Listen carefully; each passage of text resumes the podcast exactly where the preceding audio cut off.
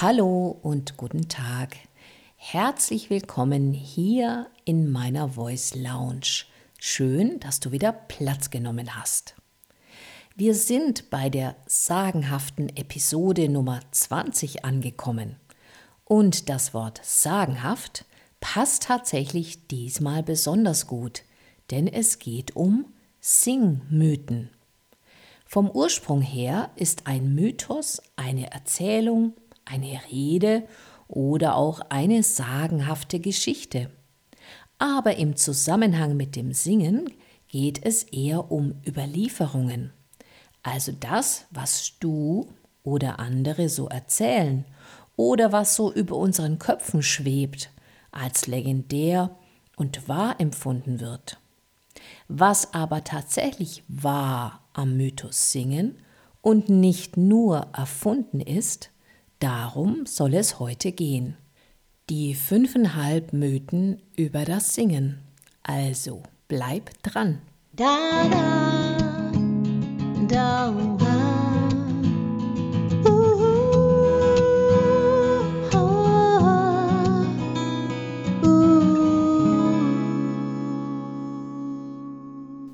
Mythos Nummer 1. Für das Singen braucht man Talent. Nein, ich würde eher sagen Ausdauer, Fleiß, den Wunsch und Willen, es zu lernen. Denn es ist letztendlich wie das Erlernen eines anderen Instruments, nur dass eben dein eigener Körper hier dein Instrument, also deinen Klangkörper bildet. Und durch diese Tatsache spielt natürlich die seelische Befindlichkeit eine viel größere Rolle als zum Beispiel bei einer Gitarre. Auch kommt es natürlich darauf an, was du mit deiner Stimme und deinem Gesang erreichen möchtest. Hast du einfach Lust drauf, dich mit deiner Stimme und ihren Möglichkeiten zu beschäftigen? Oder möchtest du auf die Bühne, sprich das Ganze professionell oder zumindest semiprofessionell angehen? Für ersteres stimmt das eingangs Gesagte. Für zweiteres brauchst du zumindest eine Affinität zur Musik. Sprich, du solltest Musik lieben. Also ist eher ein gewisses musikalisches Talent Voraussetzung, um dich stimmlich auf die Bühne zu wagen. Und da kommt es auch wiederum drauf an, welchen Musikstil du präferierst.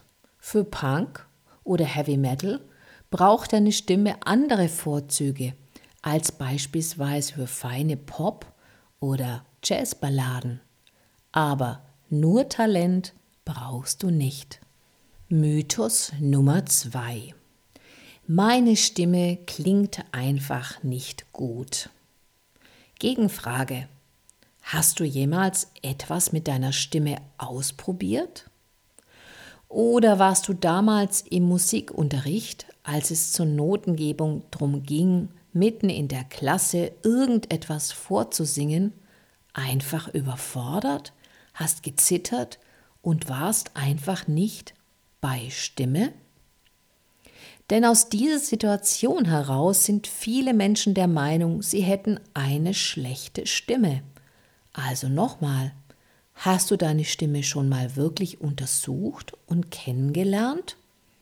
Das kannst du mit ganz einfachen Übungen mal ausprobieren. Siehe dazu auch die Folgen Nummer 1 oder die Folge Nummer 7. Eine wirklich schlechte, schlecht klingende Stimme gibt es nicht. Wenn du dich mit deiner Stimme generell wohlfühlst, kann sie gar nicht schlecht klingen, weil ihr Klang auch immer dich als ganzen Menschen ausdrückt. Hast du dich erstmal mit deiner Sprechstimme beschäftigt und ein wenig angefreundet, ist der Weg zur Singstimme nicht weit. Vielleicht bist du überrascht, was da alles aus dir herauskommt. Es lässt sich nicht oft genug sagen und betonen. Singen macht klug, gesund und glücklich. Also lass dich von schlechten Erlebnissen mit deiner Stimme nicht abhalten, es immer wieder oder auch erstmalig zu versuchen. Erst dann weißt du, was wirklich damit möglich ist. Da, da, da,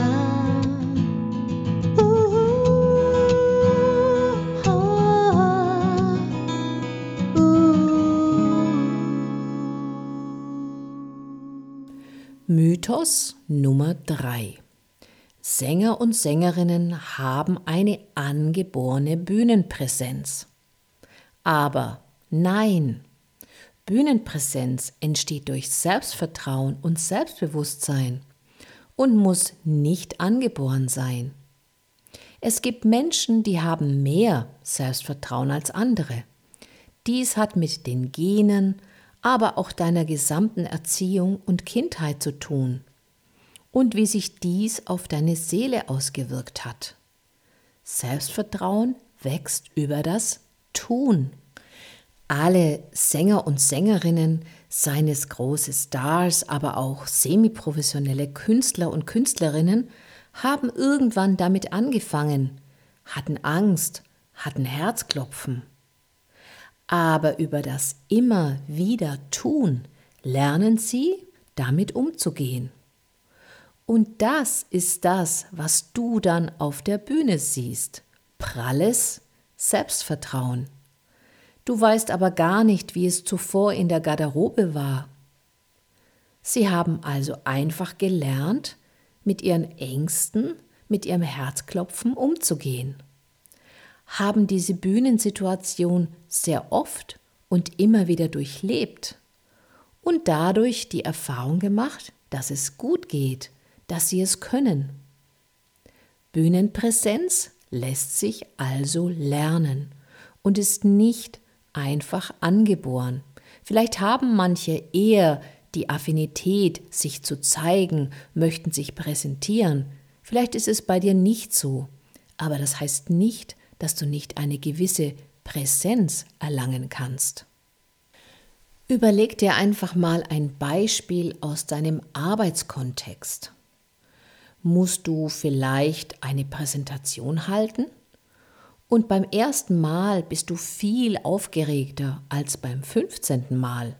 Du hast über das Tun gelernt, dass du es hinkriegst. Und genauso verhält es sich beim Singen mit der Bühnenpräsenz. Also es ist erlernbar. Also nix mit nur angeboren und so. Mythos Nummer 4. Ich muss schon als Kind mit dem Singen angefangen haben. Auch nein, denn unser Gehirn ist lebenslang lernfähig. Was schon stimmt, ist, dass Kinder neue Dinge leichter lernen, wie eine Sprache oder auch ein Instrument. Aber das heißt nicht, dass du als Erwachsener nicht auch zu jeder Zeit damit beginnen und dich in deinen Möglichkeiten sehr gut entwickeln kannst. Etwas Neues tun hält dich wach und lebendig. Und das Singen durch all die positiven Auswirkungen auf Geist und Körper ganz besonders. Natürlich kommt es darauf an, was du damit vorhast. Willst du beispielsweise mit 47 eine Hobbyband gründen und bist Singneuling? Kein Problem. Such dir gleichgesinnte Instrumentalisten. Willst du allerdings im gleichen Alter noch groß als Rock- oder Popstar rauskommen? Eher unwahrscheinlich, dass das passiert. Aber wer weiß, es gibt so viele Überraschungen in der Musikwelt und auch ungewöhnlichste Geschichten. Ich würde es so formulieren. Geh dann eher mit geringeren Erwartungen die ganze Singsache an und schau mal, was sich entwickelt. So hast du keinerlei Druck, aber bleibst deiner Vision treu und Visionen motivieren in jedem Fall.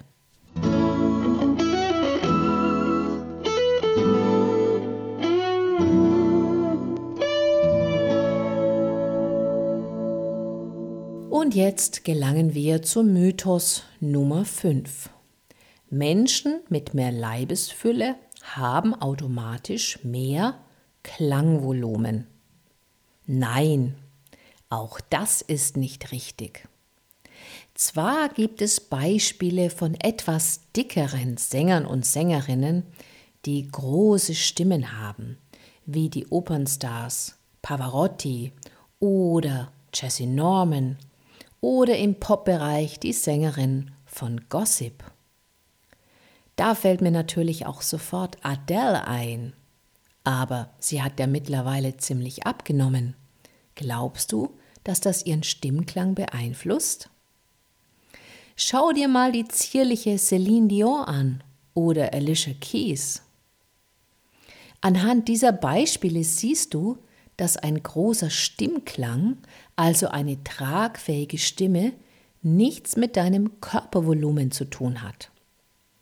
Es ist eher eine Frage deiner Körperspannung und deiner damit verbundenen Gesangstechnik. Aber auch anatomische Gegebenheiten wie Kehlkopf und Stimmlippenlänge, Gesichtsform und so weiter spielen eine große Rolle. Aber eben nicht ob du eine große Leibesfülle hast. Und jetzt bist du bestimmt ganz gespannt, was denn wohl dieser halbe Mythos ist, also der fünf ein halbste Mythos.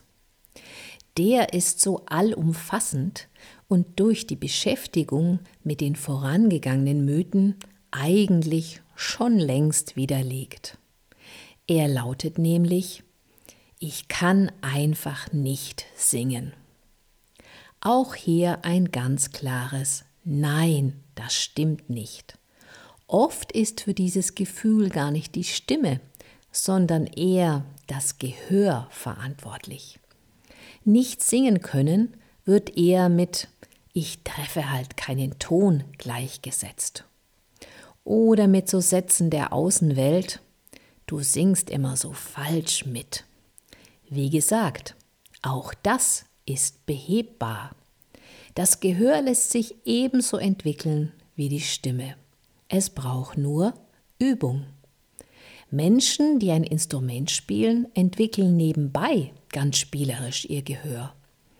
Aber auch wenn du nur in Anführungszeichen singst, kannst du an deinem Gehör arbeiten und zu Stimme und Tonhöhe koppeln und verschalten. Machbar in jedem Fall. Da, da, da,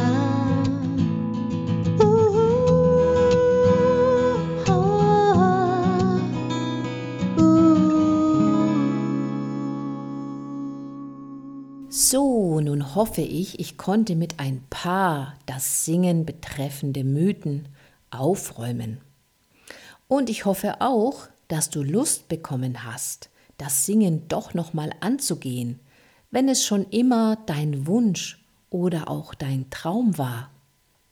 Herumgeisternde, unwahre Mythen können ganz schön hemmend sein. Aber wie du jetzt gehört hast, alles kein Ding. Eigentlich kann dich quasi gar nichts davon abhalten. Denn in jedem Fall kannst du deine Stimme immer weiterentwickeln, egal wie alt du bist. Was du dann damit tust, wird sich unterwegs zeigen. Wege entstehen nun mal, wenn du sie gehst.